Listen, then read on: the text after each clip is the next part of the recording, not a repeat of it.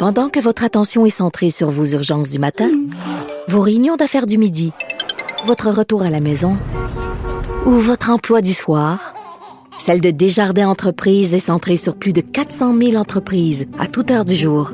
Grâce à notre connaissance des secteurs d'activité et à notre accompagnement spécialisé, nous aidons les entrepreneurs à relever chaque défi pour qu'ils puissent rester centrés sur ce qui compte, le développement de leur entreprise. Parce qu'en immobilier, faut être à son affaire. Suivez les conseils de nos experts. Via Capital, les courtiers immobiliers qu'on aime référer. Bonne écoute. Ce balado vous est offert par le gouvernement du Québec.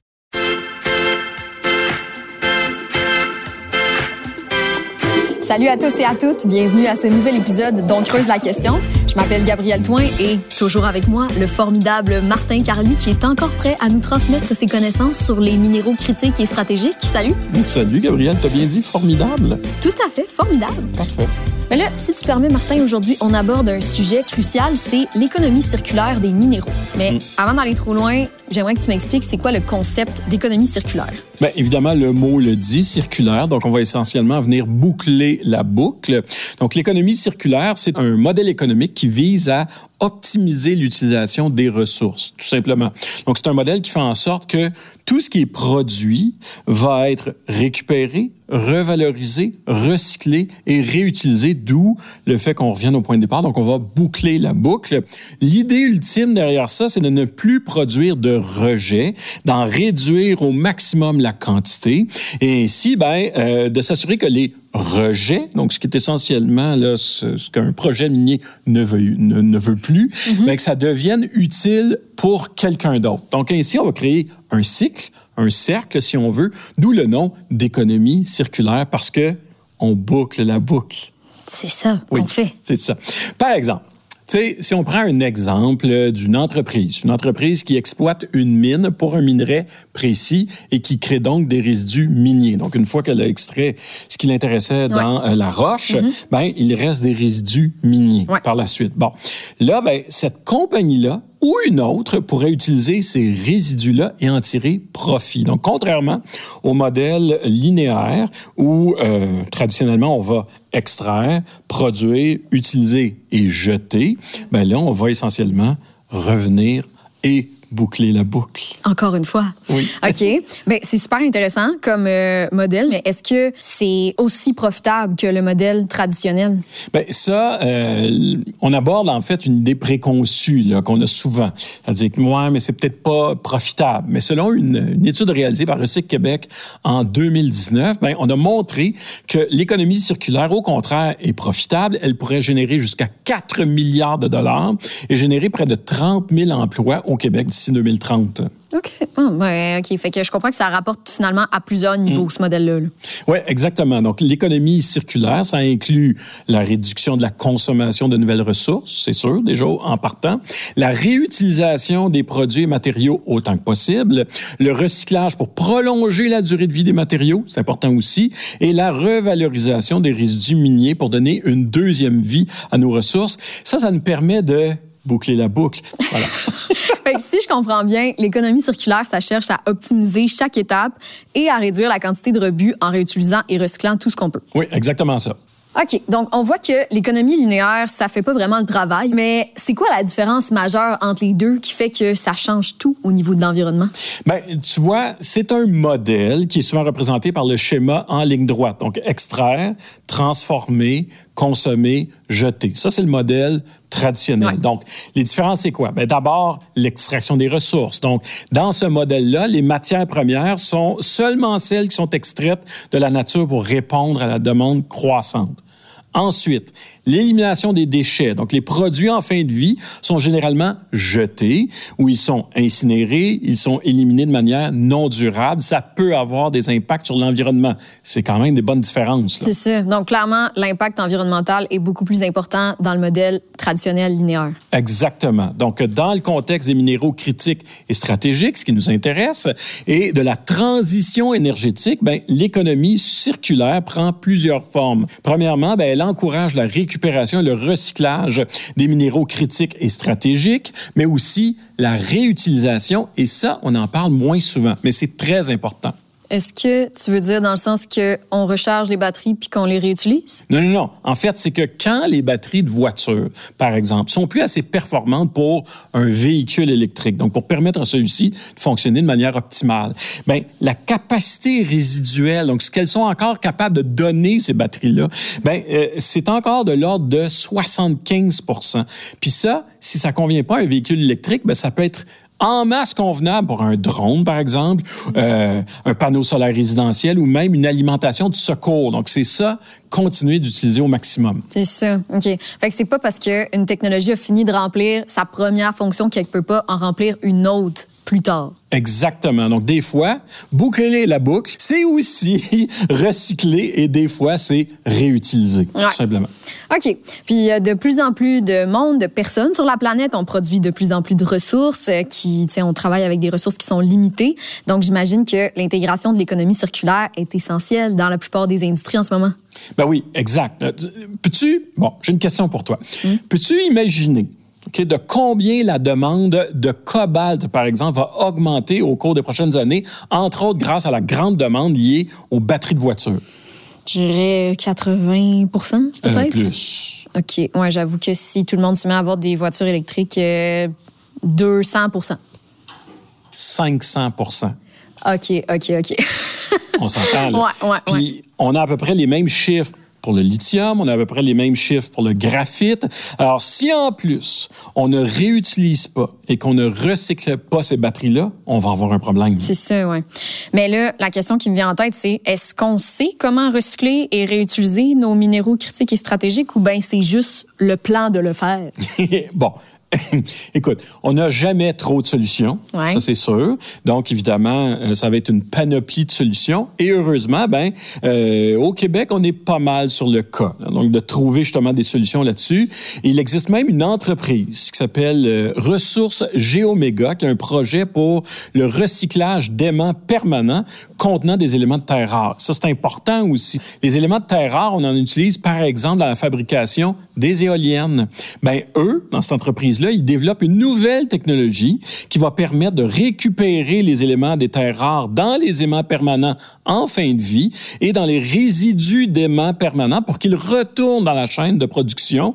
Puis ça, c'est un exemple parmi bien d'autres. Puis est-ce qu'au Québec, on encourage les entreprises à faire de l'économie circulaire?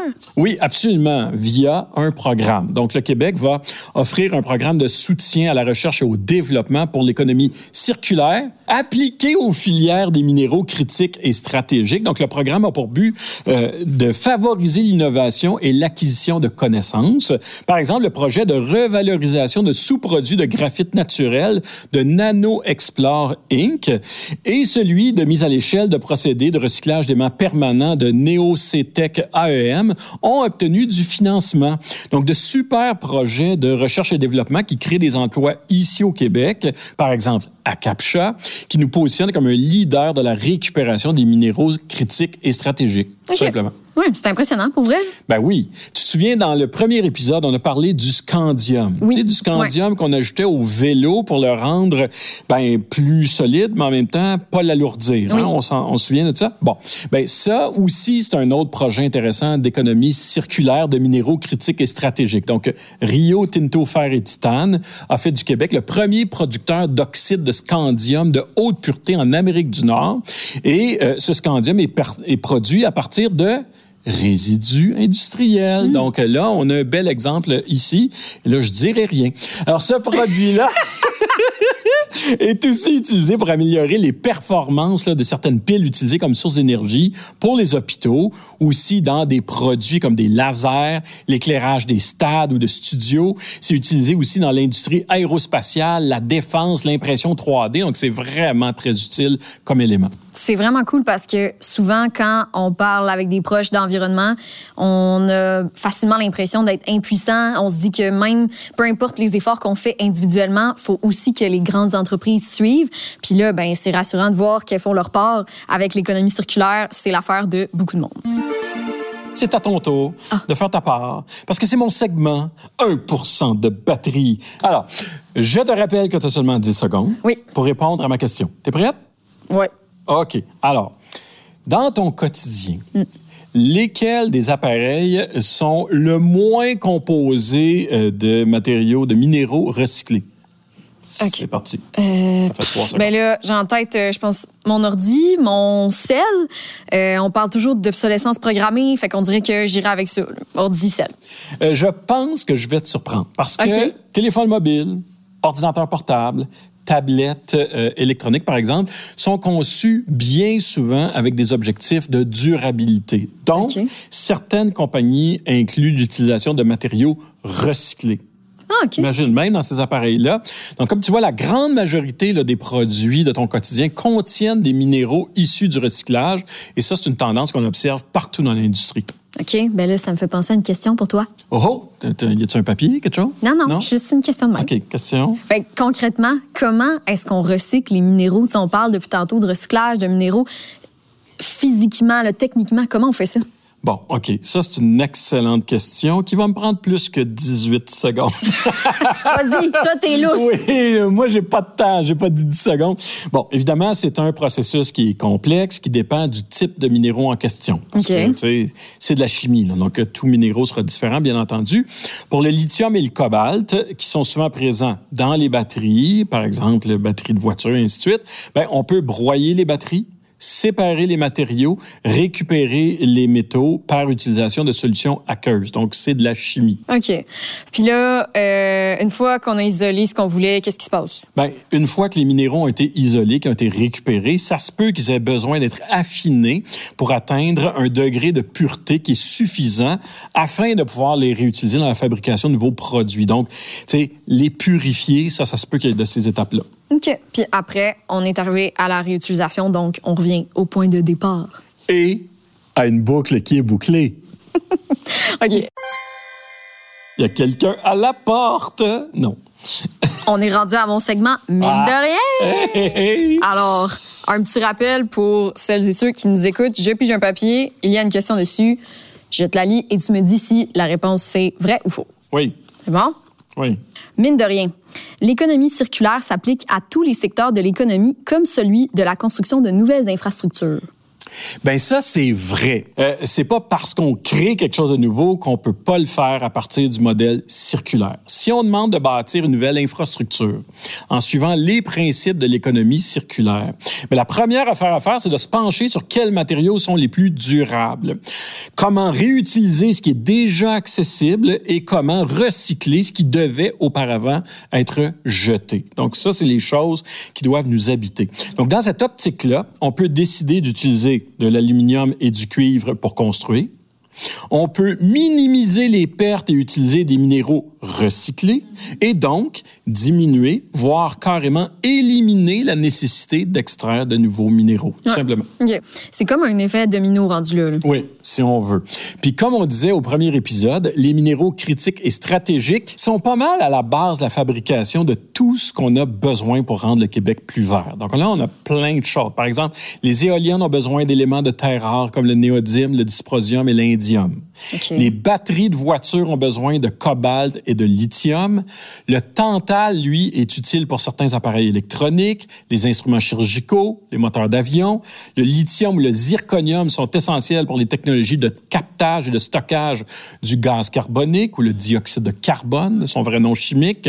Donc, ils jouent tous un rôle clé pour le mouvement plus grand de l'économie circulaire du Québec. C'est vrai que c'est beaucoup de choses, tout ça. Là. Bon, donc là, oui, on est au Québec, justement, mais je voudrais savoir, c'est quoi notre apport vis-à-vis le Canada, le reste du monde? Euh, on est un grand territoire, oui, mais est-ce qu'on est un petit, un grand joueur là-dedans? Ben, pour pouvoir répondre à cette question-là, ben, on va commencer par prendre la liste qui a été publiée par Québec en 2020, dans laquelle on identifiait 22 minéraux critiques. Donc déjà là, on peut mettre un, un chiffre là-dessus. Il y en a 22 minéraux critiques qui ont été identifiés. Et là, si on prend, par exemple, juste le lithium, parce qu'on parle beaucoup du lithium, ben, le Québec représente 85 des réserves canadiennes de lithium. Donc là, oui, on peut dire sur cette base-là qu'on occupe une place de choix au. Québec quand même, au Canada. En plus, ben, euh, c'est sûr, il y a eu la pandémie. Donc, il y a eu une prise de conscience pendant la pandémie, une remise en question des différents modèles d'approvisionnement à l'échelle mondiale.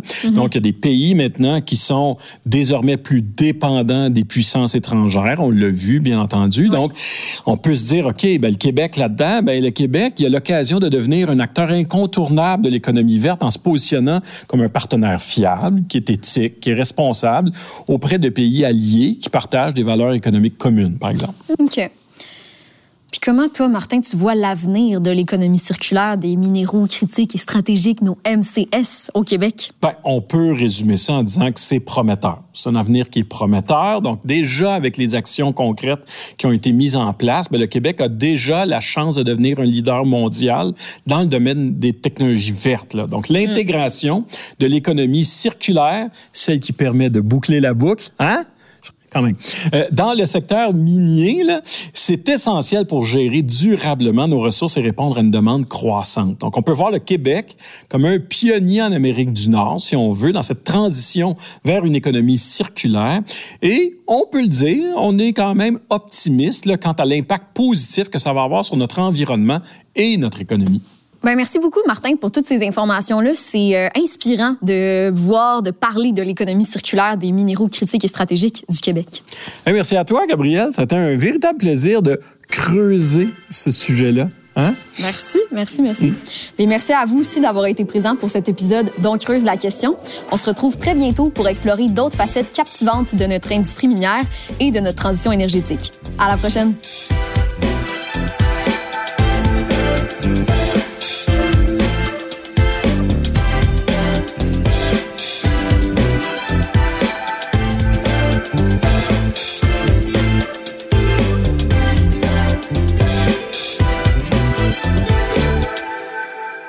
Balado vous a été offert par le gouvernement du Québec.